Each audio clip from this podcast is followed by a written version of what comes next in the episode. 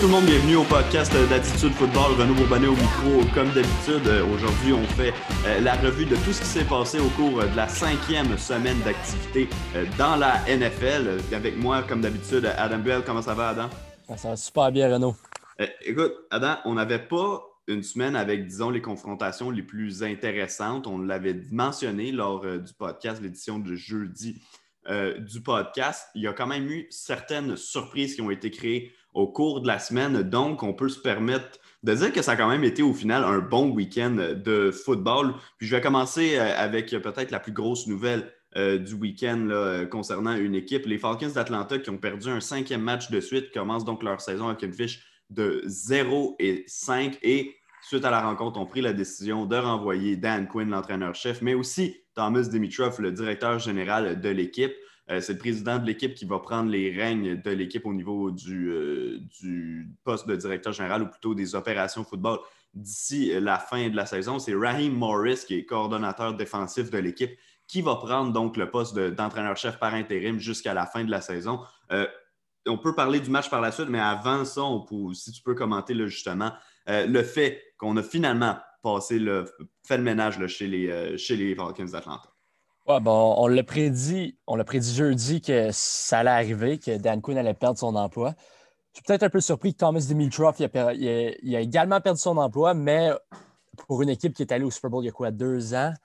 Euh, trois quand même maintenant. Il y a trois ans, oui, c'est ça. Fait que c'est, pour moi, le directeur général, c'est quand même surprenant, mais au final, les résultats n'étaient pas là. Tu commences l'année 5-0 tu as un corps arrière, tu as un excellent corps arrière, euh, particulièrement à l'attaque, tu as une bonne attaque, tu es supposé de produire, tu es supposé d'au moins euh, gagner quelques matchs rendus là, d'avoir gagné quelques matchs rendus là. Les résultats n'étaient pas là. Je, reste, je, crois toujours que les joueurs et l'organisation aimaient bien Dan Quinn. Euh, je pense qu'il avait encore son locker room. Mais quand tu ne gagnes pas, au final, c'est les résultats qui comptent dans la NFL. Puis ce n'était pas là pour Dan Quinn et les Falcons. Non, je vais aborder un peu dans le même sens que toi. Moi aussi, euh, dans le cas de Dimitrov, j'ai été un peu plus surpris. Euh, pour Quinn, je pense qu'on l'attendait quand même depuis euh, plusieurs semaines. Il faut noter que dans ce match-là, les Falcons qui se sont fait la réputation depuis le début de l'année d'avoir leurs problèmes en défense, ben, cette fois-ci, on n'a même pas produit en attaque, seulement 16 points. Oui, Julio Jones était absent, donc n'a pas pu participer à cette rencontre-là pour les Falcons. Ça a certainement nuit au niveau de l'attaque, mais quand même, on n'a pas été capable de livrer la marchandise. J'ai aussi vu un article passer euh, je l'ai vu ce matin en me levant. D'ailleurs, je voulais qu'on fasse un sujet là-dessus sur euh, le site de Football. Ça va être fait aujourd'hui.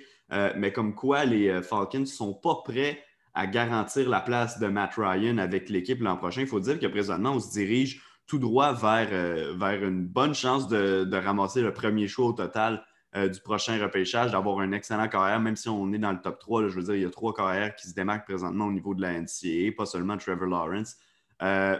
Mais justement, on pourrait penser à tout de suite mettre fin euh, au, règne de Matt Ryan à Atlanta. Je ne sais pas ce que tu en penses. Moi, je crois que même si on repêche encore carrière, à moins que ce soit Trevor Lawrence qui évidemment sera prêt à commencer tout de suite, mais je ne serais pas surpris non plus euh, que les Falcons décident peut-être de garder euh, Ryan un an de plus afin de, chapeauter le, nouveau venu. Je ne sais pas ce que toi, euh, tu en penses, mais est-ce que pour toi, ce serait une surprise de voir Matt Ryan quitter à la fin de la saison? Surtout là, considérant le fait qu'on va avoir un nouvel entraîneur-chef et un nouveau DG qui vont être en place. Ben, en ce moment, je regarde son contrat, puis je vois, il, est encore sous contrat pour trois prochaines, les trois prochaines saisons, mais après la saison 2021, l'équipe a l'option de sortir du contrat pour cette raison-là, je peux les voir euh, repêcher un corps arrière avec peut-être leur choix de première ronde euh, qui apprend pendant un an derrière Matt Ryan, puis ensuite Matt Ryan quitte l'organisation. C'est comme ça que je vois ça.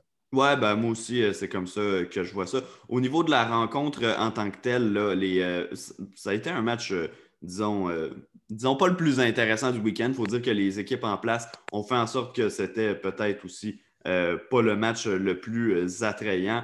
Bon, Teddy Bridgewater, Teddy, Bridgewater, oui, qui a connu une bonne rencontre pour les Panthers, a surpassé la marque des 300 verges par la passe cette semaine, en plus de compléter deux Encore du bon travail au sol euh, de Mike Davis. Puis finalement, ben, les Panthers, après avoir commencé la saison 0-2, se retrouvent maintenant avec une fiche au-dessus de 500, avec bon, cette victoire de 23 à 16 face aux Falcons. Oui, j'aime vraiment ce que Matt Rule et Joe Brady font à, en Caroline. Teddy Bridgewater, moi, j'ai regardé, regardé la majorité du match, puis j'ai vraiment été impressionné par cette attaque-là, que, puis je pense que les Falcons ont fait un bon boulot euh, défensivement. C'est quand même ironique, mais ils ont fait un bon boulot défensivement cette semaine. Euh, qui ont réussi à limiter l'attaque des Panthers. C'est quand même une bonne attaque à 23 points. Mais on voyait Teddy Bridgewater semble être dans un rythme, il semble être confortable avec le, système offensif de Brady. Euh, puis Mike Davis, on dirait que on dirait que la perte de McCaffrey, euh, il ne s'en rend même pas compte. L'attaque, elle roule mieux en ce moment. Donc, honnêtement, j'aime vraiment ce que les Panthers ils font. Euh, là, il faudra que le côté. Il euh, faudra que tout s'assemble. Oui, cette année, il n'y a pas nécessairement des grosses attentes pour les Panthers, mais ça s'aligne bien pour les prochaines années à venir.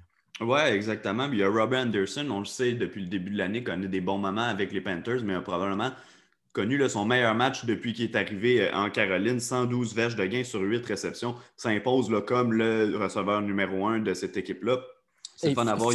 Oui, Et finalement, DJ Moore, il y a eu un gros match. On, l'attendait. Avant la saison, on pensait que c'était le receveur numéro un.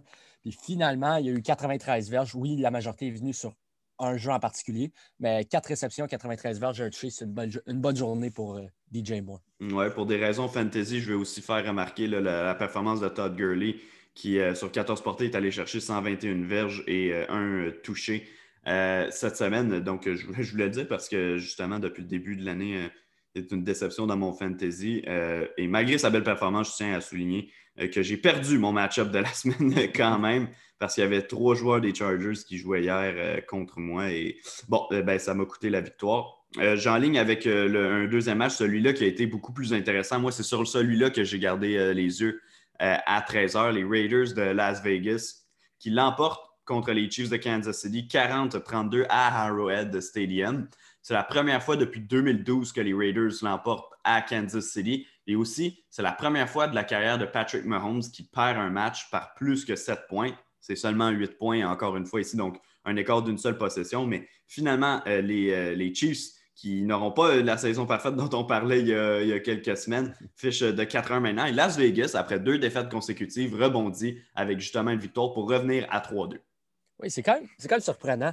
On, on, avait regardé les Raiders face aux Patriots, puis je trouvais que les Raiders, c'était pas une bonne équipe. Puis cette semaine, particulièrement en deuxième demi face aux Chiefs, ils les ont dominés. Là. La deuxième demi, j'ai l'impression.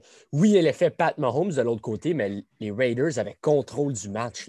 C'était impressionnant à voir. On dirait que John Gruden, il pousse Derek Carr à prendre des, euh, à lancer la balle profonde, ce qui ouvre le jeu au sol, ce qui ouvre tout ce qui est en dessous. Euh, euh, Henry Ruggs, oui, il a juste eu deux réceptions, mais 118 verges puis un touché. On, on utilise vraiment bien nos receveurs. Finalement, Nelson Aguilar, on a souvent réduit à Philadelphie, mhm. mais à Las Vegas, on, il semble avoir euh, comme retrouvé des plumes. Là. Il, paraît super bien. honnêtement, ben, cette semaine, les Raiders, on, disait que c'était supposé être un statement win pour les Chiefs, mais finalement, c'était de l'autre côté. C'était un statement win pour les Raiders. Euh, oui, exact. Puis il faut souligner la performance de Derek Carr qui, pour vrai, d'un bout à l'autre de cette. Euh, de ce match-là a tenu son équipe euh, dans la rencontre. Oui, il a lancé une interception, mais les trois passes de toucher. Puis tu parlais d'Henry Ruggs. Euh, oui, il y a eu des blessures depuis le début de l'année, a raté du temps, mais on semblait avoir de la difficulté à vraiment trouver son rôle, entre guillemets. Pourtant, un rôle qui est assez facile, mais qu'on avait de la difficulté à l'exploiter. Puis comme tu dis, seulement deux réceptions. Mais c'est un peu ça qu'on cherche à, aller chercher avec Henry Ruggs. Ce n'est pas le gars qui va t'attraper huit ballons par match. C'est vraiment un gars d'utilité qui est là pour exploiter les zones profondes, puis il l'a bien fait. Puis Derek Carr, qui depuis le début de sa carrière a de la difficulté à justement euh, frapper dans les euh, zones profondes, ben, cette fois-ci a réussi euh, à le faire. Puis tu penses notamment à Aguilar et, et Ruggs qui ont chacun attrapé une longue passe. Aguilar, c'était sur 59 verges pour un toucher. Henry Ruggs, 72. Donc, on réussit à, attaquer les zones profondes, ce qui était quelque chose qu'on n'avait jamais fait depuis que Derek Carr était arrivé à Vegas depuis sa saison recrue il y a déjà plusieurs années. Donc, justement, on réussit à ajouter une arme de plus à cette attaque-là, euh, qui, est l'attaque des zones profondes. Euh, les Raiders, à quel point il faut les prendre au sérieux pour, le, pour la suite des choses?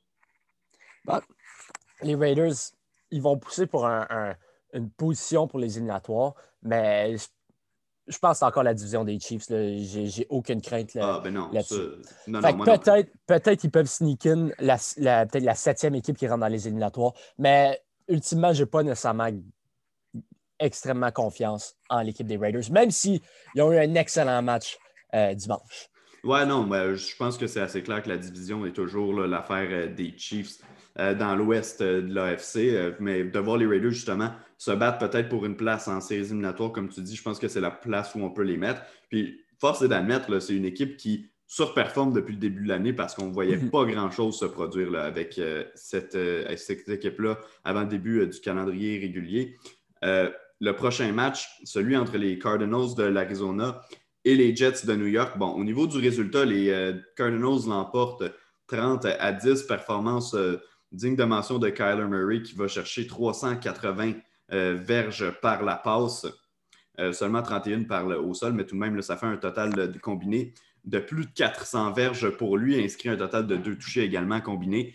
le résultat n'est pas surprenant étant donné qu'on affrontait les Jets pour moi, ce qui a vraiment marqué ce match-là pour les Cardinals, c'est le fait que Chandler Jones va peut-être être absent pour le reste de l'année. Ouais, c'est une lourde perte pour une, euh, une, défensive qui a besoin de la pression euh, que Chandler Jones apporte. Donc, euh, ça, ça fait extrêmement mal, pas, non seulement pour le, futur à court terme, mais aussi pour sa position pour peut-être se qualifier dans les éliminatoires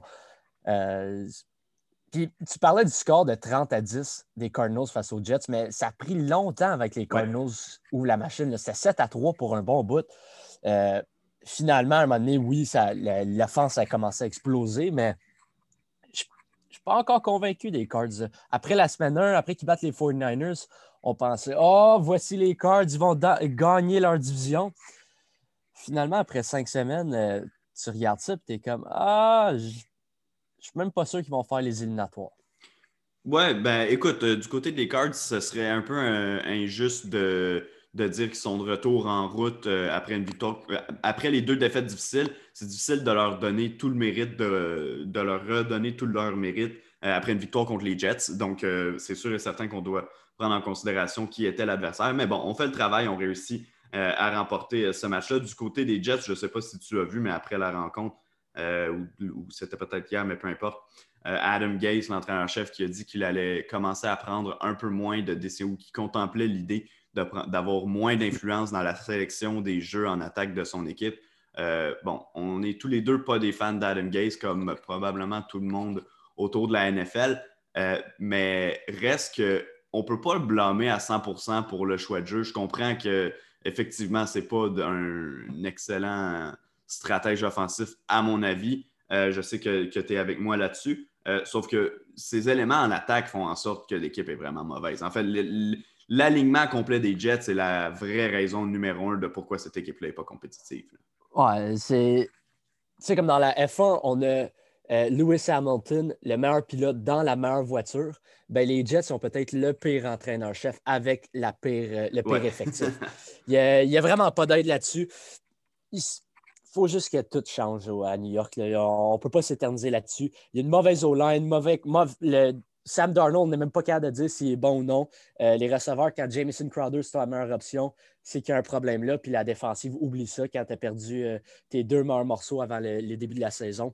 Fallait, fallait pas s'attendre à grand-chose des Jets. Puis ils s'alignent pas mal pour le premier show total. Ouais, c'est ça. Puis écoute, Sam Darnold qui était même pas là, c'était Joe Flacco qui commençait le match. Donc euh, vraiment, il n'y avait rien à voir du côté des Jets. Je t'avoue que j'ai regardé le match condensé après, mais quand on était en live, là, je me suis permis de garder les yeux ailleurs parce que vraiment, il n'y a absolument aucune raison de regarder les Jets de New York cette année. Équipe absolument moribonde. donc, on ne passera pas beaucoup de temps sur, cette rencontre-là. on va passer au prochain match, celui entre les Steelers et les, les Eagles de Philadelphie, qui a été remporté 38-29 par les Steelers.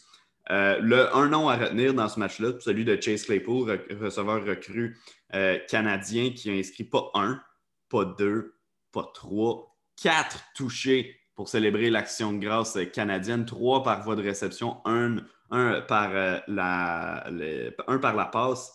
Il faut, faut noter que dans ce match-là, Deontay Johnson, receveur des Steelers, a été blessé, donc n'a pas pu terminer la rencontre. Puis Chase Claypool, j'ai vu une entrevue de lui après le match qui s'est dit Je pensais avoir un petit rôle dans cette rencontre-là. Mais quand Johnson est tombé au sol, ben, j'ai su qu'il fallait que je mette les bouchées doubles. Puis force est d'admettre que ça a été réussi parce que, wow, performance de 4 touchés, vraiment. le, joueur qui va être nommé joueur offensif de la semaine dans l'AFC, sans aucun doute demain, mais vraiment toute une performance de notre Canadien.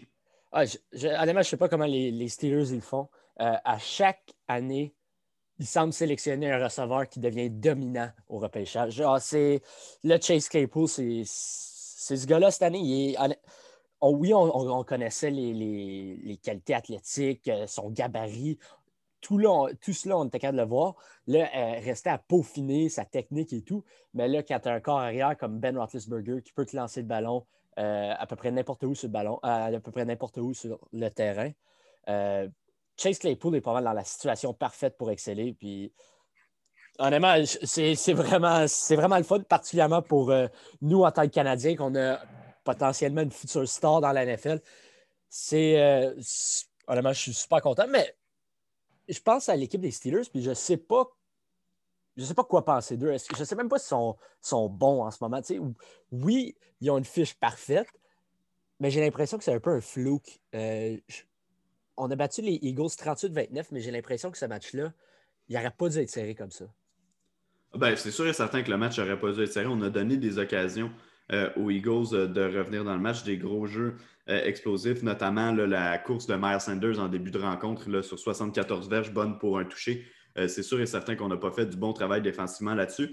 Euh, mais moi, euh, moi j'ai quand même un peu plus confiance que toi, je pense, aux Steelers. Pour moi, c'est la troisième équipe présentement dans l'AFC derrière, les ben, derrière les Chiefs et les Ravens, oui, respectivement. effectivement, offensivement, il y a quelques questions que je me pose parce que Big Ben, si tu observes la rencontre, oui, bon, il y a eu les trois passes de toucher à Chase Claypool parce que le quatrième était, enfin, un des quatre était inscrit au sol. Euh, par Claypool, mais il y a eu quelques mauvais lancers de la part de Big Ben dans cette rencontre-là, euh, que j'ai regardé également en condensé euh, et non pas en direct à 13h.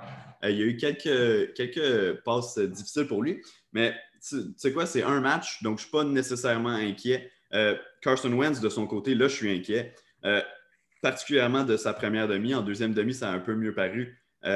mais en première demi, ça a été vraiment très difficile. Il faut dire qu'il a été euh, saqué à cinq reprises par euh, les Steelers. Euh, je ne sais pas si tu as un dernier commentaire à faire sur, sur cette rencontre-là avant qu'on passe à la prochaine. On peut passer à la prochaine. Bon, ben on va, et on va y enchaîner. le prochain match, c'est celui qui a, qui a, opposé les Rams de Los Angeles à l'équipe de Washington. Bon, ici, il y a un storyline assez intéressant, évidemment. Kyle Allen qui débutait le match, Dwayne Haskins qui a été benché au milieu de la semaine et qui finalement, on a dit même qu'il était malade, donc n'a même pas été habillé pour la rencontre. Euh, c'est Kyle Allen donc, qui débutait, a connu un, un, début de match acceptable pour l'équipe de Washington, même qu'après le match, Ron Rivera a dit que c'était exactement ce à quoi il s'attendait de Kyle Allen avant sa blessure. Mais justement, il est tombé au combat et là, c'est Alex Smith qui avait pratiquement pas joué depuis deux ans, qui a failli perdre sa jambe, qui a failli même mourir à cause de son accident subi à la jambe en novembre 2018, revient au jeu se fait frapper, en fait, plus, se fait frapper plus que cinq fois, mais cinq sacs du corps, dont un, je crois que c'était le premier. Je ne sais pas si tu as vu Aaron Donald qui lui est tombé dessus. J'ai eu vraiment, vraiment peur pour la jambe d'Alex Smith quand j'ai vu ça. Euh, ça. ressemblait beaucoup au jeu, justement, euh, qui a causé euh, sa blessure il y a deux ans. mais sinon, bon, regarde, ça n'a pas donné grand-chose offensivement pour Washington. Il fallait s'y attendre parce que ce n'est pas nécessairement une très bonne équipe de ce côté-là du ballon. Mais quand même une belle histoire de voir Alex Smith revenir au jeu. Oui, le jeu que tu parles avec euh, Aaron Donald, je pense que Donald était mic top cette rencontre-là. Puis euh, après, sur les lignes de côté, il dit la, la, jambe à Alex Smith, c'est vrai, vraiment du solide. Je ne sais même pas comment elle est dure comme ça. C'est quand même drôle, mais c'est une belle histoire qu'Alex Smith. Oui, ça n'a pas nécessairement. Euh, ça pas nécessairement été une bonne rencontre pour lui. 9 en 17, 37 verges total en à peu près une demi. C'est pas excellent, mais c'est le même problème que Kyle Allen il va avoir probablement le reste de la saison, puis c'est le même problème que Dwayne Haskins avait. Il n'y a pas vraiment d'armes. Oui, il y a Scary Terry McLaurin, mais à part ça, tu ne peux pas vraiment avoir une attaque explosive, peu importe qui derrière derrière le centre. À moins que ça soit peut-être Russell Wilson, mais en ce moment, Alex Smith il a fait du mieux qu'il pouvait, mais je, suis extrêmement surpris de l'avoir vu aussitôt dans l'année. C'est oui les circonstances qui l'ont permis de, ben d'aller sur le terrain, mais c'est, à peu près ce que je m'attendais quand elle, allait revenir parce que Alex Smith, c'est un carrière mobile. Là, il ne peut plus vraiment utiliser ses jambes comme qu'il pouvait dans le passé. Fait c'est ça. 9 17, 37 verges, aucune pause de dessus.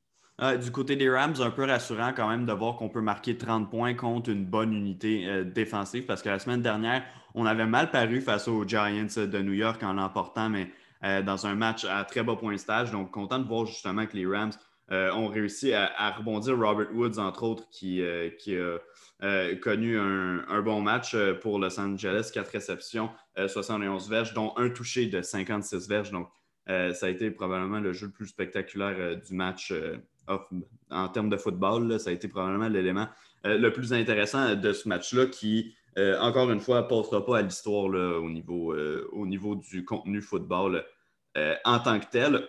Prochain match, Adam, sur lequel j'aimerais qu'on discute, les Ravens de Baltimore qui n'ont fait qu'une bouchée de, Joe Burrow et de l'attaque des, des Bengals de Cincinnati. Ben, tu sais quoi, c'est drôle parce que j'ai regardé en partie ce match-là, puis j'ai écouté d'autres avis avant de me prononcer justement sur le match, à savoir si j'étais le seul à avoir vu ça.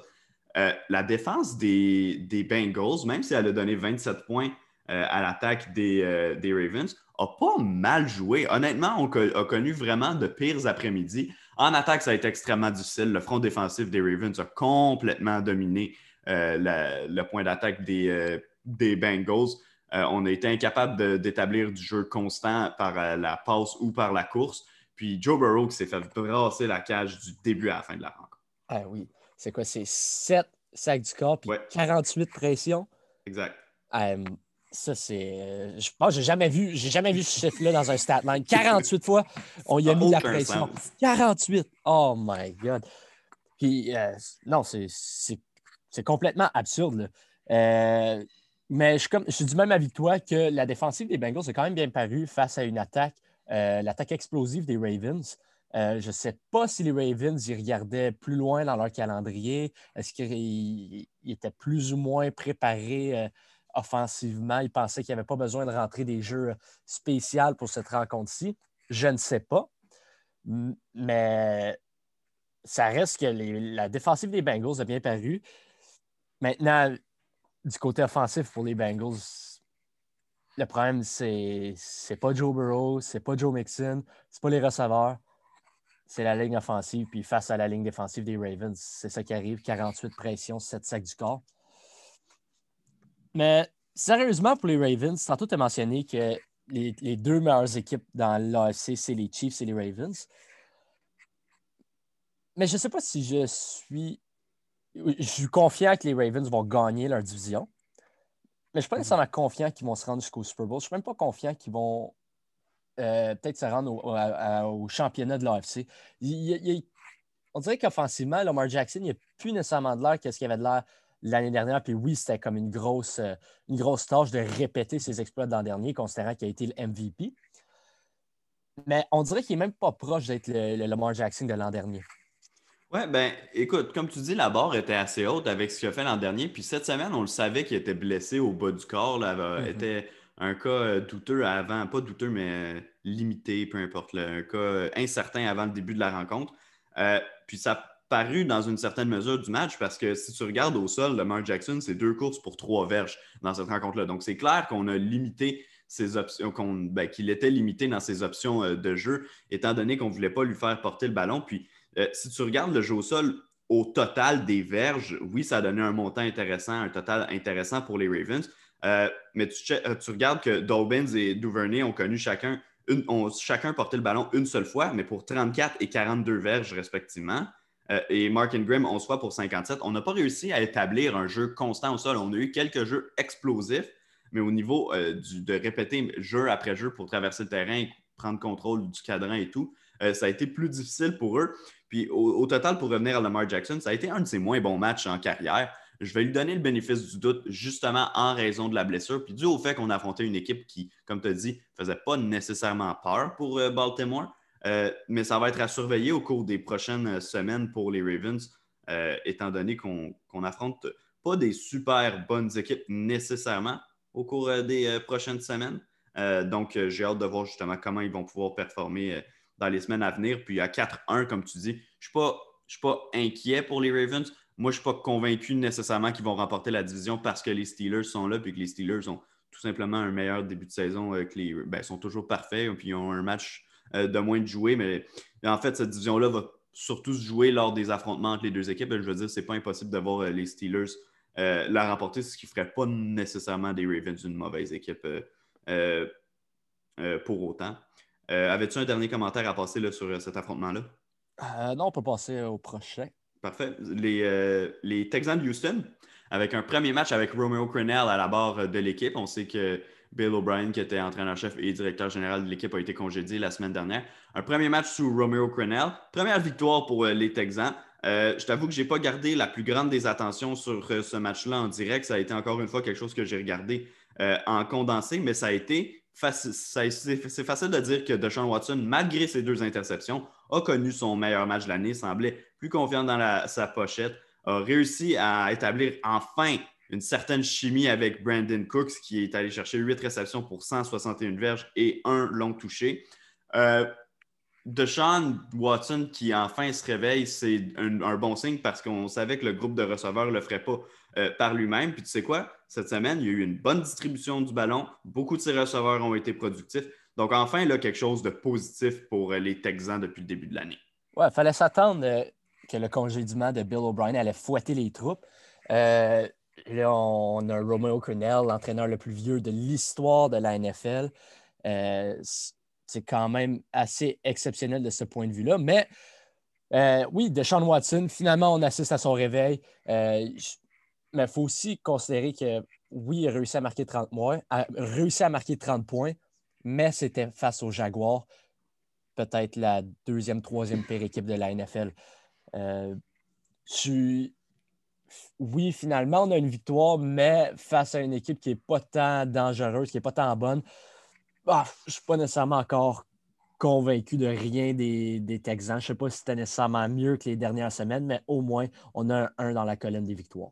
Oui, ben, c'est ce qui compte particulièrement. Puis on peut souligner le travail de la ligne à l'attaque des euh, Texans également. Seulement un sac du corps, seulement deux pressions sur Deshaun Watson au cours de toute la rencontre. Euh, il y a également un autre joueur qui a connu son meilleur match euh, de la saison, David Johnson, dans le champ arrière des Texans, qui est allé chercher près de 100 verges au sol, a atteint les 100 verges tu inclus les verges par voie de réception. Donc, un premier match de 100 verges pour David Johnson. Je n'ai pas la stats exacte, la stats exacte à savoir quand est-ce que c'était la dernière fois qu'il a réussi pareil fait mais ça fait quand même quelques années, j'ose croire, avec les Cardinals de l'Arizona. Euh, chez les Jaguars, on va noter quand même la performance de Gardner Minshew qui, encore une fois, a passé pour plus de 300 verges. Je comprends qu'on va me dire les calories vides parce qu'on tirait de l'arrière euh, par beaucoup de points, mais n'empêche que ça reste que le gars est capable de compléter ses passes, puis c'est quand même beaucoup plus que ce qu'on a vu de la part de tous les corps arrière qui ont passé chez les Jaguars au cours de pratiquement les 20 dernières années. Euh, donc, c'est quelque chose de positif à noter chez eux. Avais-tu un dernier commentaire à passer? En fait, moi, j'en avais un. Excuse-moi. Trois défaites de suite pour les Jaguars contre des équipes qui ont zéro victoire depuis le début de la saison. Ça, c'est un, nouveau record de la NFL, euh, puis pas le genre de record duquel on va vouloir euh, se vanter. Avais-tu un dernier commentaire à faire? Ah, je voulais juste parler un peu du groupe de receveurs des, Jaguars. Oui. C'est pas nécessairement des gros noms, mais c'est tous des, bons receveurs. Puis Gardner Minshew distribue bien le ballon. J'aime qu'est-ce que je vois des Jaguars reste. Il faut, faut qu'ils continuent à bâtir. Euh, là-dessus. Ouais, la discussion out que euh, j'ai récupéré dans le notre fantasy football la semaine dernière sur, euh, euh, chez les agents libres, je ne l'ai pas habillé cette semaine, j'aurais dû le faire. en fait, c'est surtout Preston Williams, de qui on va parler plus tard, que j'aurais dû habiller. si j'avais voulu gagner mon, affrontement. Mais oui, tu, tu, bien le souligner, le groupe à l'attaque. En fait, le groupe à l'attaque au complet des Jaguars qui fait du bon travail depuis le début de l'année. C'est sûr que le fait qu'on a échangé à pratiquement tous nos joueurs vedettes euh, défensifs euh, depuis deux ans fait en sorte que c'est un peu plus difficile euh, de compter sur cette unité défensive-là, mais elle va être à reconstruire. Puis tu sais quoi, avec quelques joueurs clés en plus, les Jaguars pourraient rapidement redevenir compétitifs, ce qui n'a pas été le cas depuis 2016. prochain match, celui, celui-là me fait vraiment plaisir, Adam. Les Dolphins de Miami qui s'en vont à Santa Clara affronter les 49ers de San Francisco, non seulement vont les battre, vont les humilier chez eux par la marque de 43 à 17. Ryan Fitzpatrick a eu l'air d'un MVP, 350 verges, 3 touchés. Tout le monde a bien paru dans l'attaque. Miles Gaskin, encore une fois, le porteur de ballon qui était un inconnu avant le début de la saison, qui a connu un bon match. Matt Breida qui a eu quelques gros jeux contre son ancienne équipe, mais par la passe. Preston Williams, 4 réceptions, 106 verges. Mike Gesicki, 5 réceptions, 91 verges, dont une de 70 verges. Devante Parker, seulement 2 réceptions, mais quand même 50 verges et un touché. Je peux te dire que c'était deux réceptions qui ont paru euh, pour les Dolphins. L'autre, euh, son autre catch, c'était pour un premier essai près des lignes de côté. Donc, vraiment, un jeu important. L'attaque des Dolphins qui paraît vraiment bien. La, ligne à l'attaque des Dolphins qui n'a jamais bien paru depuis que je regarde le football. Seulement deux sacs, huit pressions sur Ryan Fitzpatrick. Donc, on a fait du bon boulot contre une bonne unité défensive qui, oui, est sans Nick Bosa, mais qui reste quand même une unité intéressante du côté de San Francisco. Pour les 49ers, aïe, aïe, aïe, Jimmy Garoppolo, ça n'a vraiment pas bien été en première demi. s'est fait retirer du match parce qu'il était 17 en 17. Après la rencontre, Carl Shanahan a dit qu'il voyait que Jimmy G était ennuyé par sa blessure à la cheville dans la rencontre. Puis je vais être honnête avec toi, c'est difficile de le contredire là-dessus parce que vraiment, ça a été horrible de la part de Jimmy G. Les deux interceptions qu'il a lancées en fin de première demi. Écoute, les Dolphins ont inscrit 9 points sur des placements euh, à l'intérieur euh, ou tout près des deux dernières minutes du, euh, deuxième quart parce que Jimmy G leur a lancé deux interceptions qui les positionnaient en position d'ajouter des points. Donc, vraiment, ça a été catastrophique de la part des 49ers de A à Z. CJ Beathard est arrivé en deuxième demi, mais n'a rien pu faire pour redresser la barque. Autant est-ce que c'est une performance mémorable de la part des Dolphins, particulièrement de leur attaque, moi, je pense qu'il faut quand même retenir le fait que les 49ers ont vraiment mal joué dans ce match-là. Même en défense, en couverture de passe, on était en retard sur pratiquement tous les jeux. Ça a vraiment mal paru. Simplement une journée à oublier au bureau là, pour les 49ers. Ouais, mais pour les 49ers, comme tu dis, j'ai regardé peut-être cinq minutes de la rencontre. C'était peut-être les cinq dernières minutes de la première demi. Je regardais Jimmy G lancer le ballon. J'étais Oh my God, c'est horrible ces lancers-là. Mais c'est vraiment un match que les 49ers devaient gagner pour ensuite comme euh, repartir la machine parce qu'ensuite, tu affrontes les Rams, les Patriots, les Seahawks, euh, les Packers et les Saints, toutes d'affilée. le calendrier se corse pour les 49ers. C'est un match qu'ils devaient gagner, puis finalement, ils se sont fait humilier. Oui, ils ont mal joué, mais il faut donner beaucoup de crédit aux Dolphins. Une équipe peut mal jouer, mais il reste qu'il faut que toi, tu marques 43 points, puis tu n'accordes juste 17. Euh, je vais honnêtement, je vais te laisser la parole là-dessus parce que les, Dolphins, j'ai juste plus cinq matchs, puis les cinq matchs, j'ai été convaincu. J'ai dit, je ne vais même plus regarder ceci, c'est un massacre. C'est les Dolphins. C'est rare, rare qu'on dise ça, mais les Dolphins ont massacré une équipe. Oui, complètement. Euh, écoute, ça a été. Ça a été à sens unique, puis dès le début de la rencontre, c'est ça que, que j'ai aimé aussi de la part de Miami. On a pris les devants par deux possessions, on a marqué deux touchés rapidement dans le match pour justement mettre ce match-là hors de portée des 49ers. Euh, je avant de, continuer sur les Dolphins, je veux juste continuer ce que tu t'avais dit sur le calendrier des 49ers parce que tu as aligné 3-4 semaines avec des matchs difficiles. Mais je veux juste te dire, tu aurais pu continuer 2-3 semaines de plus et continuer à dire des équipes. Euh, est-ce que les 49ers vont réussir à gagner un de ces matchs-là? Vraiment, ils ont un calendrier très difficile jusqu'à la fin de la saison. Puis avec une fiche de départ de 2 et 3, j'ai vraiment de la difficulté à les voir se qualifier pour les séries éliminatoires, particulièrement avec les problèmes qu'on a au poste de corps arrière euh, présentement. Euh, je vais te laisser en parler après. D'abord, je, vais parler de l'attaque des Dolphins, mais comme tu as dit, explosive comme jamais. Puis à chaque semaine, semble prendre de plus en plus de rythme. La première semaine contre les Patriots de la Nouvelle-Angleterre, ça avait été vraiment laborieux pour Fitzpatrick puis pour le reste de l'attaque. Mais présentement, ça va vraiment bien. Puis on voit qu'il n'y a aucune presse de rentrer Tua Tango Vailoa finalement, parce que justement, Ryan Fitzpatrick n'est pas du tout le problème de cette équipe-là. Cette semaine, il n'a pas eu l'air d'en avoir tout court des problèmes avec l'équipe. Dans les faits, avec une meilleure attaque contre nous, je suis pas mal sûr que la défense n'aurait pas aussi bien paru parce qu'elle n'est pas, euh, disons, euh, disons, pas à point, euh, selon moi. On a quand même réussi cinq sacs du corps dimanche. Ça, c'est une bonne nouvelle également du côté de Miami. L'an dernier, on était la pire équipe à ce chapitre-là dans la NFL. Ce n'est pas encore tout à fait à point, mais quand même de voir une certaine amélioration, ça, on voit que pourquoi l'équipe et compétitive. Puis tu vois, on a deux équipes qui sont présentement à 2-3. Euh, mais je suis plus encouragé, pas par le fait que les Dolphins pourraient faire les séries, parce que je pense encore que c'est un long shot, mais je suis plus à l'aise comme partisan des Dolphins d'être heureux de mon 2-3 euh, que je le serais si j'étais un partisan des 49ers puis que je voyais comment mon équipe performe présentement. Ah, clairement, clairement. Les attentes n'étaient pas au même niveau. Les Dolphins, on voulait juste bâtir pour le futur. Les, 49ers, on voulait run it back, on voulait retourner au Super Bowl. Fait que le 2-3 pour les deux équipes ne veut pas, pas tout dire la même, la même chose. Euh, quant aux 49ers, honnêtement, c'est la pire équipe de leur division. Euh, les Rams, les Rams et les Seahawks sont clairement euh, les deux meilleurs de l'ouest de la NFC. Ensuite, tu as les Cards qui sont frisky, Kyler Murray qui peut sortir un jeu, un, un, tour de son chapeau de, de son cul, littéralement. Mais euh, ensuite, les, les, Niners, même s'ils ont tous leurs morceaux à l'attaque, j'ai pas confiance. Joey Bosa, on sait, euh, Nick Bosa, on ne sait pas trop c'est quoi son. Euh, c'est quand qu'il va revenir? Il ne reviendra pas. Il reviendra pas. Ah, il reviendra pas. OK. Ah, non, c'est il ne reviendra pas cette année. Donc, pour lui, c'est terminé. Donc, oui, c'est une lourde perte là, pour les 49ers. C'est difficile d'espérer aller euh, plus loin, passer à un prochain niveau quand justement un de tes meilleurs joueurs en défensive tombe au combat, puis que l'unité défensive faisait la force justement de ton équipe, parce que là, il faut que tu considères le fait que lui n'est pas là, mais le fait aussi qu'un DeForest Buckner, euh, ben, tu l'as échangé, donc il n'est plus là pour prendre euh, les bouchées doubles sur la ligne défensive. Oui, mais on pensait peut-être que la défensive serait capable de pallier à la perte parce que l'unité défensive en général était, était dominante pour les Niners. Oui. Mais finalement, quand les Dolphins marquent 40, points, 43 points sur ta défensive, il faut commencer à se poser quelques questions.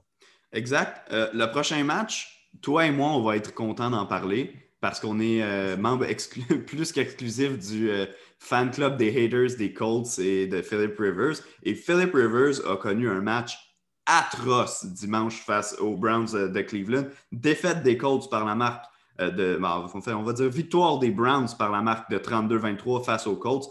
Cleveland qui passe à une fiche de 4 et 1 pour la première fois depuis 1994. Bill Belichick qui était à la barre de l'équipe euh, à l'époque. Chez les Colts, on est maintenant à 3-2. Mais comme je le dis à chaque semaine, c'est un projet auquel je ne crois pas. Oui, la défense devait composer sans Darius Leonard, euh, mais quand même, on s'est fait piler dessus par les Browns.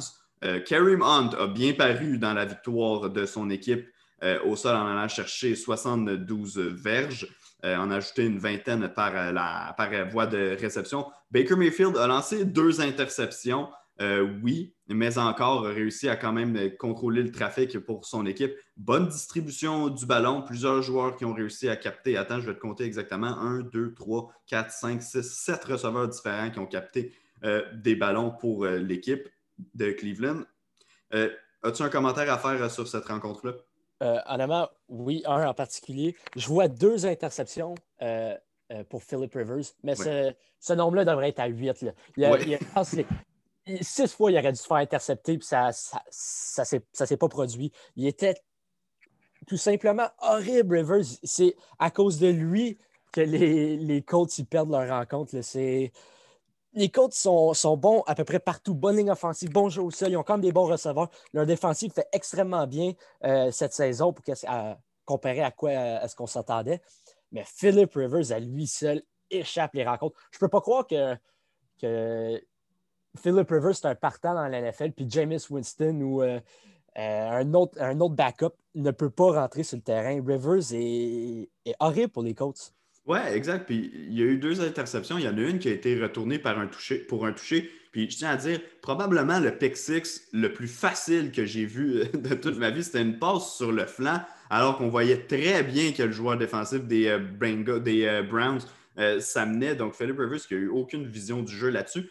Puis également, je ne sais pas si tu l'as vu, mais s'est débarrassé d'un ballon alors qu'il était dans la zone des buts, puis a pris une punition pour s'être débarrassé justement du ballon qui a résulté en un toucher de sûreté. Donc, deux points, deux points pour euh, les, les Browns. Philip Rivers qui était dans tous ses états, mais vraiment, il n'y avait personne autour de lui, puis il était en plein milieu de la pochette quand il le fait. Puis justement, on ne peut pas blâmer du tout le travail de sa ligne à l'attaque, qui en est une des bonnes de la NFL, même qui fait partie de l'élite de la NFL. Un sac, trois pressions seulement sur Rivers. Donc, avait tout le temps qu'il avait, besoin, dont il avait besoin pour décocher des passes n'a jamais réussi à, trouver un vrai rythme dans cette formation-là. Donc, je suis content qu'on soit sur le, bandwagon du anti- anti-Colts euh, tous les deux. On avait raison de douter de cette équipe-là. Puis j'ai pas confiance pour la suite des choses. Je veux dire, euh, cette équipe-là n'est pas inspirante. Du côté des Browns, par contre, ça devient vraiment intéressant parce que la division nord de l'AFC devient drôlement compétitive. les euh, Steelers sont à 4-0, les Ravens à 4-1 et les Browns à 4-1 également. Donc vraiment, on a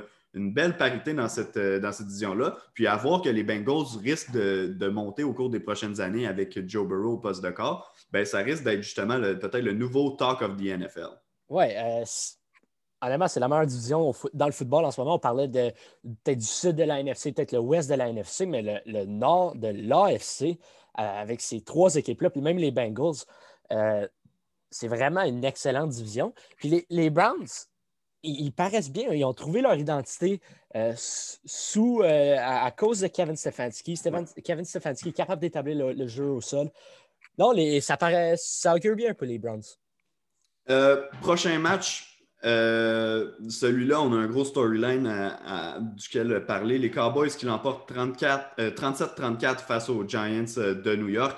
Ce qui est à noter dans cette rencontre-là, c'est évidemment la grosse blessure subie par euh, Dak Prescott qui va rater le reste de la saison, euh, qui risque peut-être de, voir des répercussions de cette blessure à la cheville-là pour le reste de sa carrière. Année de contrat, année où il était en train de tout défoncer statistiquement. Vraiment, je pense qu'on a tous eu un, gros mal de cœur quand on a vu Dak Prescott tomber au sol. Ouais, c'était. Honnêtement, j'ai sais, j'ai pas versé une lampe parce que les Cowboys, c'est pas mon équipe, mais c'est vraiment choquant de voir ça. Il, était juste assis là, il pointait sa cheville. Tony Romo, il dit Ah, j'espère que c'est une crampe, mais c'était clairement pas une crampe. On voyait que la cheville euh, prenait une direction indiquant que c'était pas une crampe. Non, non, mais c'est vraiment désastreux pour Dak Prescott, pour l'organisation des Cowboys. Bizarrement, je pense que ça va pousser Jerry Jones à lui donner un gros contrat. Jerry Jones, c'est un peu un gars émotionnel, ça se peut que j'ai l'impression qu'il va lui donner un gros contrat juste après cette blessure-là, puis finalement, tout le monde va aimer ça, ça va être un good storyline. Mais pour la saison en tant que telle, les Cowboys, euh, ça leur fait mal de perdre Dak Prescott. on savait déjà qu'il n'allait pas gagner le Super Bowl. Mais si, si je regarde Andy Dalton, c'est peut-être le meilleur carrière de cette division-là. Euh, Andy Dalton, pourrait mener, en fait, en fait je pense qu'il va mener les Cowboys au championnat du, de l'Est de la NFC. Ben, il faut dire que dans la division euh, dans laquelle ils sont, ce ne sera pas vraiment difficile. Les équipes se battent pour justement perdre, on dirait. Les Cowboys à 2-3 sont meneurs de la division euh, présentement devant les. Il un demi-match devant les Eagles. Moi, je vais t'avouer, D'abord, oui, euh, ça a été dévastateur la, perte de Dak Prescott, mais considérant les armes que les Cowboys ont en attaque et le fait qu'Andy Dalton est quand même un vétéran qui a prouvé sa valeur au niveau de la NFL, je ne suis pas tant inquiet que ça pour l'unité offensive des Cowboys. C'est sûr que Dandy Dalton n'est pas Dak Prescott, là, on va s'entendre là-dessus. Mais au, nombre d'armes qu'on a autour, je pense qu'on est capable quand même de modeler un certain système qui va fonctionner avec Andy Dalton puis va être capable de produire. Puis j'aurais confiance aux chances des, euh, des Cowboys de, peut-être créer quelques surprises cette saison si ce n'était pas de l'unité défensive qui est absolument catastrophique depuis le début de l'année. Euh, maintenant, avec l'unité défensive qu'on a, si on n'était pas capable de gagner avec Dak Prescott, j'ai beaucoup de difficultés à nous voir le faire avec Andy Dalton. De le faire pour remporter la division, oui, peut-être, mais de le faire une fois rendu en éliminatoire, c'est une autre paire de manches euh, quant à moi. Puis la preuve de ça, c'est qu'on a donné 34 points puis qu'on a gagné au dernier jeu du match contre les Giants de New York. Oui, c'est ça. Les, Giants sont, sont, horribles. Daniel Jones a relativement bien paru. Puis ça, c'est rare. Ça, c'est extrêmement rare. Euh, non, mais tu ne peux pas te permettre d'accorder 34 points aux Giants. Euh, je ne sais même pas si les Giants ont marqué 34 points au cumul cette saison. Il faudrait que je regarde, mais c'est vraiment une mauvaise équipe. Puis j'ai rarement vu une équipe, ça fait penser aux Falcons, mais leur défensive est autant atroce, parle des Cowboys, que leur défense est autant atroce, puis leur attaque elle, roule comme ça se pouvait pas. Puis comme, comme toi, dans, la même veine que toi, je pense que Andy Dalton va être capable de, de scorer quand même au-delà de 20 points par match, 25, peut-être même 30 points par match. Euh, je ne pense pas que ça va être les 450-500 verges par rencontre de Dak Prescott. Mais l'attaque, je suis extrêmement pas inquiet de la part des Cowboys. C'est vraiment du côté défensif, comme toi, que c'est là qu'il y a tous les points d'interrogation. Ouais, avant que Dak Prescott se blesse, on a quand même eu droit à un drôle de moment dans la rencontre. Là, en fin de première demi, les Cowboys qui ont sorti un bon vieux Philly Special euh, où Dak Prescott, justement, a inscrit un touché par voie de réception. Donc, c'était assez, euh, assez euh, cocasse comme moment. les amateurs de stats inutiles vont peut-être mentionner que c'est la première fois qu'il y a une combinaison dans l'histoire d'un corps air qui lance une, interception retournée pour un touché, marque un touché par voie de réception et subit une blessure qui met fin à sa saison au cours de la même rencontre. on va l'envoyer à Sportsnet Stats, celle-là, pour qu'il puisse nous l'envoyer sur Twitter. Mais comme tu dis, Andy Dalton, 9 en 11 pour 111 verges hier en fin de rencontre, a lancé, a réussi deux grosses passes à Michael Gallup sur la dernière séquence euh, des Cowboys pour justement mener au placement gagnant de Greg Zerline.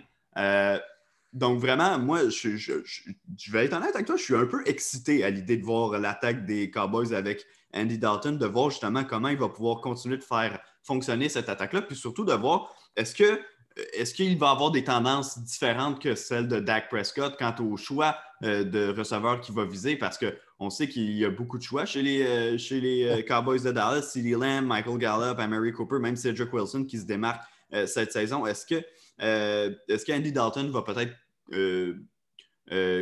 développer une chimie particulière avec un de ses receveurs? On sait qu'avec les Bengals, dans les meilleures années d'Andy Dalton, sa plus grosse cible, c'était AJ Green, puis c'était souvent vers lui que le ballon allait. Est-ce qu'on va voir ce même genre de tendance euh, dans l'attaque d'Andy Dalton avec les Cowboys? Ben, j'ai hâte de voir ça.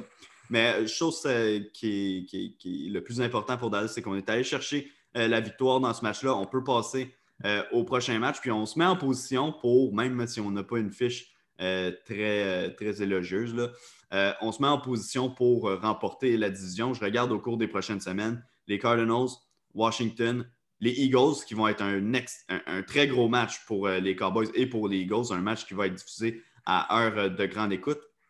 Donc, on a quelques match-ups assez intéressants, des équipes qu'on est capable de battre, mais qui ne seront pas nécessairement dans la poche. Dans le cas de Washington, ça risque d'être peut-être un peu plus facile, surtout avec les questions qu'ils ont au poste de corps présentement. Mais pour Dallas, je, me demande comment la, défensive va pouvoir rebondir euh, euh, euh, d'ici, la fin de la saison régulière parce que pour l'instant, ça n'a aucun bon sens à quel point on est mauvais. Oh non. Puis contre, l'attaque des Cardinals, cette semaine, ils sont un peu réveillés face. je parle de la semaine prochaine. Je suis inquiet pour les Cowboys face aux Cards. À Washington, allemand, Kyle Allen me fait passer à Daniel Jones. Si Daniel Jones a été capable de marquer 34 points, ben, oui, il y a eu un retour, euh, une interception retournée pour un toucher, mais euh, si les, Giants ont été capables de marquer 34 points, je ne serais pas surpris que les, Washington soient au, moins capables de marquer 20-25 points face aux Cowboys. Puis si Andy Dalton n'est pas capable de marquer autant que Dak Prescott le faisait, les, matchs pourraient être beaucoup plus serrés euh, que qu'est-ce qu'on pourrait penser juste en regardant l'effectif? Ouais, ben, ben voilà. Je pense que tout est dit pour euh, cette rencontre-là. Les Giants, eux, qui tombent à 0-5 euh, cette saison, pas vraiment de surprise, mais c'est quand même euh, bizarre de voir que les deux équipes de New York combinent pour une fiche de 0-10 depuis le début du calendrier régulier. Ben, Qu'est-ce que vous voulez? C'est les deux pires équipes de la Ligue présentement. On tombe aux deux derniers matchs qui ont été joués. Il y a un match qui va se jouer ce soir, mardi soir, mais bon, pour euh, ceux qui euh, n'ont pas encore, euh, qui, ont été joués, c'est-à-dire les deux matchs de grande écoute. Donc, les Vikings contre les Seahawks, victoire des Seahawks 27-26, in a fashion way, s'il vous plaît. Tout un match de la part de Russell Wilson. En fait, toute une deuxième demi de la part des Seahawks qui tirait de l'arrière 13-0 à la mi-temps. Rapidement, on a remédié à la situation. Je pense qu'après cinq ou six minutes au troisième quart, on avait pris les devants dans cette rencontre-là. Puis après, ça a été des échanges d'avance qui se sont euh, donnés. DK Metcalf avec des gros attrapés pour les euh, Seahawks de Seattle en deuxième demi. Deux touchés notamment qui ont été marqués par le géant des euh, Seahawks dans, la rencontre, dont celui de la victoire avec quelques secondes seulement à faire. Moi, il y a un élément qui m'a marqué dans cette rencontre-là, Adam, je suis sûr que tu l'as remarqué aussi. En fin de rencontre, quand les Vikings pouvaient euh, établir une avance de plus d'une possession euh, en bottant simplement un botté de placement. On décidé d'y aller en quatrième essai près de la zone début. On échoué. Les Seahawks ont pris le ballon, ont remonté, puis ont, gagné finalement ce match-là. Qu'est-ce qui est passé dans la tête de Mike Zimmer à ce moment-là? Ben, moi, je suis, un peu du même avis que Mike Zimmer. Si on, bottait le, placement, on allait mener par 8. Donc, ça restait une possession, mais il fallait que les Seahawks convertissent euh, la, tentative de deux points. Mais peu importe ce qu'on faisait, euh, si on se faisait arrêter en quatrième essai ou si on bottait le placement, il fallait s'attendre à ce que Russell Wilson traverse le terrain et peut-être marque et, soit qu'il remporte la rencontre ou qu'il euh, aille en, prolongation. Donc, si tu réussis, puis il restait juste quelques pouces sur le quatrième essai, c'est le quatrième et des poussières. Si tu le convertis, la game est terminée. Le match est terminé. On n'a plus besoin de s'inquiéter de Russell Wilson. Puis la défensive des, des Seahawks n'a jamais été capable d'arrêter le jeu au sol tout au long de la saison, euh, tout au, cours de, la rencontre des Vikings. Euh, Alexander Madison a, couru pour 112 verges après, euh, après que Dalvin Cook s'était blessé. Puis même Dalvin Cook avait couru pour 65 verges. Donc, moi, je, ne doute pas de la décision des Vikings. Au final, en rétrospective, c'est facile de dire que c'est la mauvaise décision, mais s'il si, convertit le quatrième essai, je pense que personne n'en parle. Puis les, Vikings remportent un match que personne croyait qu'ils allaient, allait remporter. Au final, euh, oui, tu termines à 1 et 4. Russell Wilson a traversé le terrain. Il y a une fois, le, demi-coin, je ne sais pas qu'est-ce qu'il a fait sur la longue réception de DK Metcalf. C'est un quatrième et 10. Russell Wilson lance le, fade. On dirait qu'il est en bonne position, puis finalement, il court, euh, je sais pas, il va courir, aller chercher un dog. Je ne comprends pas qu'est-ce que le DB fait. finalement, DK Metcalf est quasiment ouvert pour attraper la longue réception pour mettre les Seahawks en bonne position. Au final, je pense que c'est plus la, la défensive des Vikings qui l'ont échappé en accordant deux quatrièmes essais euh, aux Seahawks. Oui, ben ça, c'est sûr et certain qu'on ne peut pas euh, lever notre chapeau à la défensive des Vikings en fin de rencontre, particulièrement, euh, qui a flanché, donc qui a laissé Russell Wilson traverser le terrain deux fois plutôt qu'une. aussi le travail en début de deuxième demi, alors que, comme je disais, on menait 13-0, puis qu'en temps de le dire, l'attaque des Seahawks avait produit 14 points. Donc, déception du côté du Minnesota parce que si on réussissait à aller chercher ce match-là, on aurait, on aurait eu une fiche de 2 et 4. On se serait peut-être donné une chance de revenir dans la course euh, aux séries éliminatoires. Mais là, à 1-4, ça devient vraiment difficile pour eux. Du côté de Seattle, toujours parfait, 5-0. Russell Wilson, avec sa performance en fin de match, même s'il est seulement allé chercher 217 euh, verges de gain, les trois passes de toucher, puis surtout le fait qu'il soit encore le meilleur porteur de ballon de son équipe. Je pense que sur cinq matchs, je ne veux pas dire n'importe quoi, mais je pense que ça a été le cas quatre fois cette année. Euh, Ross for MVP, c'est plus qu'un trend là maintenant. Ouais, c'est. Oui, il n'y a jamais eu de vote, mais cette année, là, il va en avoir en, en, mot, dit, euh, des, des votes d'MVP. C'est oui, Russell Wilson est clairement l'MVP. Sans lui, les Seahawks n'auraient pas remporté cette rencontre, euh, cette rencontre-là. Euh, j'hésitais entre Aaron Rodgers et Russell en ce moment, avant la, cette, fin de semaine. Mais là, en ce moment, Russell Wilson est clairement le candidat, le favori au titre d'MVP. Oui, bien d'accord avec toi. On conclut, Adam, avec euh, le dernier match du week-end, celui qui opposait hier soir les Saints de la Nouvelle-Orléans aux Chargers de Los Angeles. Puis je vais te faire une confidence. J'étais sur les ondes du 91 Sport la, dimanche matin, puis on m'avait demandé quel match est-ce que j'allais le plus surveiller au cours du week-end, lequel m'excitait le plus. Et c'est celui-là que j'ai choisi simplement parce que Justin Herbert, depuis le début, depuis son premier départ, et, du Must Watch TV. C'est vraiment des matchs excitants. A perdu ses quatre rencontres, mais il faut dire que dans ces quatre affrontements-là, il y en avait un avec euh, Pat Mahomes et les Chiefs, un contre Aaron Rodgers et les. Euh, pas Aaron Rodgers, pardon, Tom Brady et les euh, Buccaneers. Et là, hier contre Drew Brees et les Saints. Puis on a passé proche les trois fois de l'emporter. Pas réussi à terminer. Difficile de blâmer Herbert pour la, défaite euh, hier soir des Chargers de Los Angeles. Moi, je n'étais pas un fan de Herbert avant le repêchage. Je ne voulais pas que les Dolphins le sélectionnent au cinquième rang. J'étais content quand on a pris Tua au-dessus de lui. Mais force est d'admettre, depuis que le kid joue, il joue du gros football. Quatre passes de toucher hier. C'est la première fois qu'une recrue réussissait à, le faire à Monday Night Football. vraiment, pour un gars qui a perdu en plus Keenan Allen en première demi, a vraiment fait du vraiment beau boulot. Oui, c'est ce dernier point-là qui, m'intéresse, parce que souvent les, les, corps, les corps arrière recrues dépendent de leur receveur étoile. Ils veulent tout le temps lancer au même gars.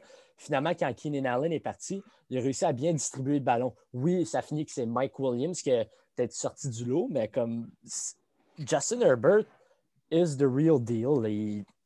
c'est il a vraiment bien. Des fois, son premier touché, notamment celui à Keenan Allen, où que le snap était un peu, euh, un peu à sa droite, donc il a dû euh, descendre ses yeux, pas, regarder ses yeux sur la tertiaire.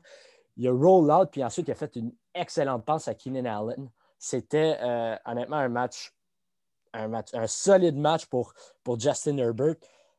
maintenant, Drew Brees, un peu comme Philip Rivers, nous deux, on a été très critiques oui, il n'a pas nécessairement étiré le terrain souvent. Oui, il y a eu la longue euh, passe de toucher à, Jared Cook.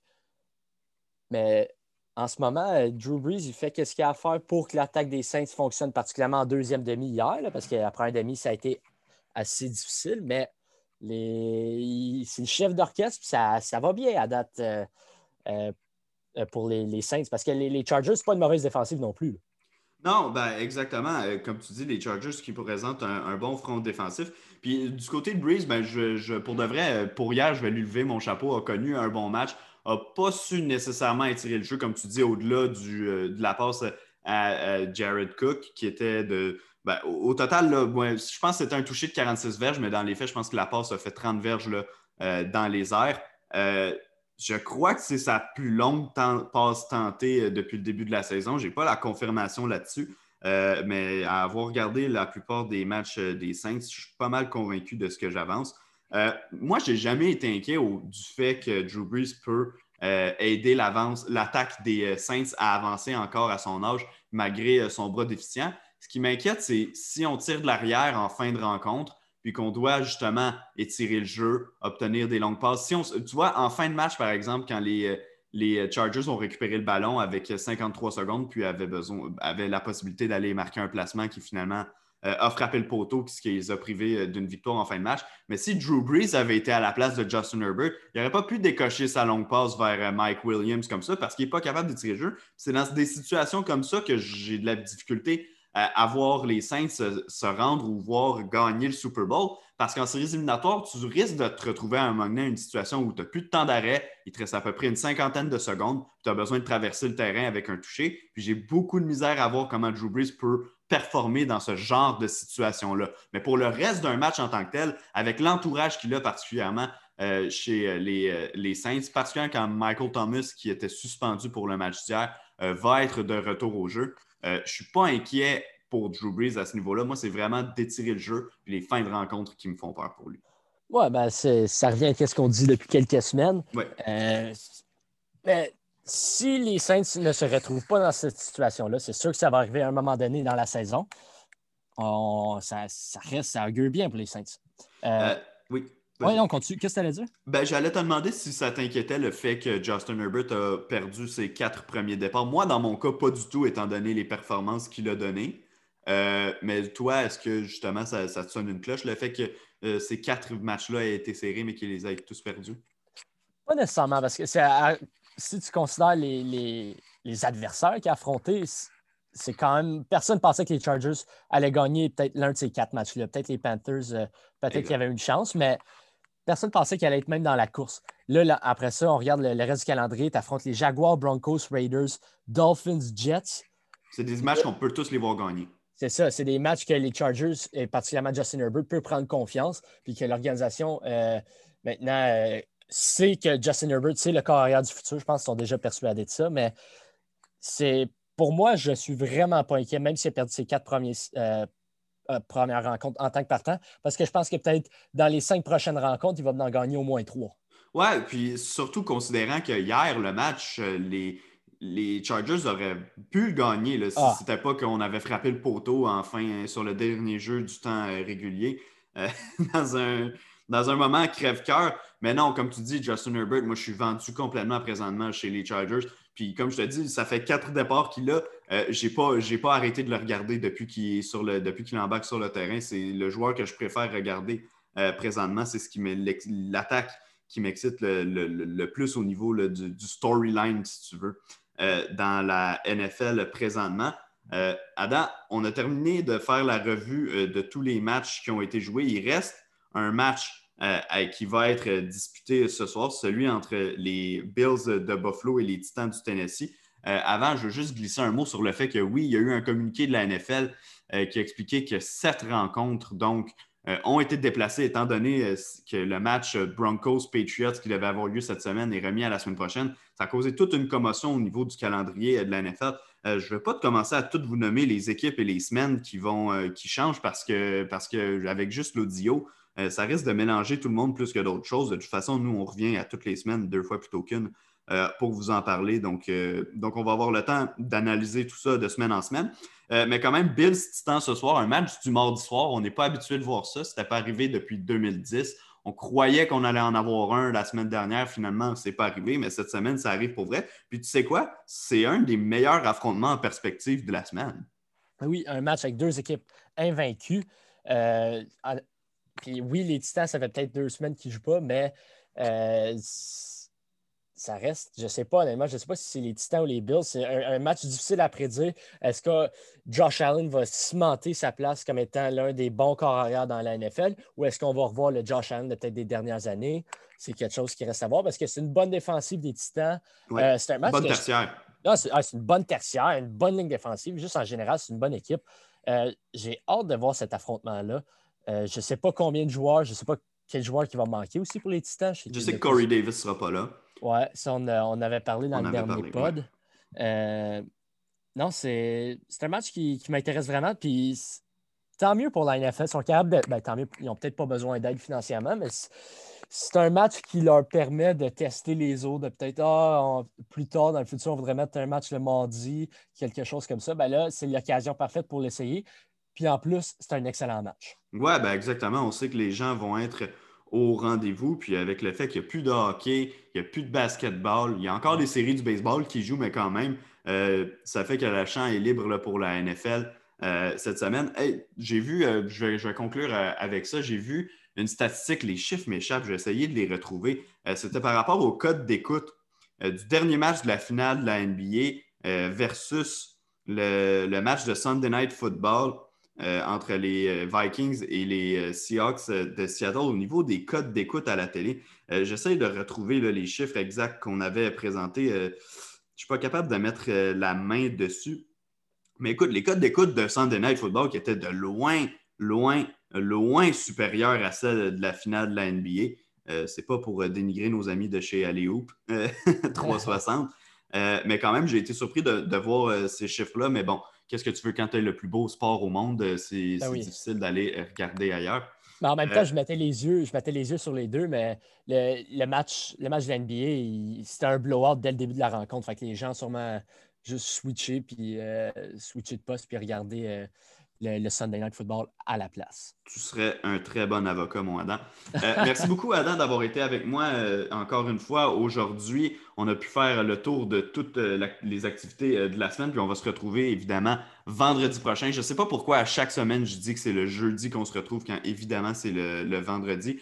On va revenir avec un retour sur le match de Thursday Night Football et avec la préparation à toute la semaine 6 euh, de la NFL. Tout le monde qui nous écoute, je veux vous dire un gros merci d'être là. Encore une fois, on a éclaté notre record de code d'écoute pour euh, le dernier épisode du podcast. Je vais sortir la statistique en temps réel. 1530 téléchargements sur le dernier épisode du podcast. Donc, merci beaucoup de nous écouter. On fait, on revient deux fois par semaine. On il n'y a pas beaucoup de, de podcasts. Il n'y a déjà pas beaucoup de podcasts de football sur le marché au Québec, mais qui vous font deux épisodes par semaine, des avant et après euh, la semaine d'activité, il y en a encore moins. Nous, on est là chaque semaine pour le faire avec vous. On vous invite également à nous lire sur attitudefootball.com. Évidemment, on a du contenu de qualité publié à tous les jours pour suivre toute l'actualité dans la NFL, mais également euh, dans le monde, le reste du monde du football. Je vous invite aussi également à nous suivre sur Facebook, Instagram, Twitter le, nom Attitude Football à suivre. Donc, c'est le même pour les trois plateformes. Donc, on vous invite à nous suivre là-dessus pour rien manquer de l'action, rien manquer de nos annonces également, c'est en ce qui concerne euh, le podcast. Si vous aimez justement écouter le podcast, ben, allez nous donner une bonne cote 5 euh, étoiles, s'il vous plaît, sur Apple Music, Google, euh, pas Apple Music, Apple Podcast, Google Podcast ou Spotify. Vous pouvez également aller écouter le podcast directement sur le site web d'attitudefootball.com. Adam, merci beaucoup d'avoir été avec moi. Ah, merci à toi, René. on se retrouve vendredi.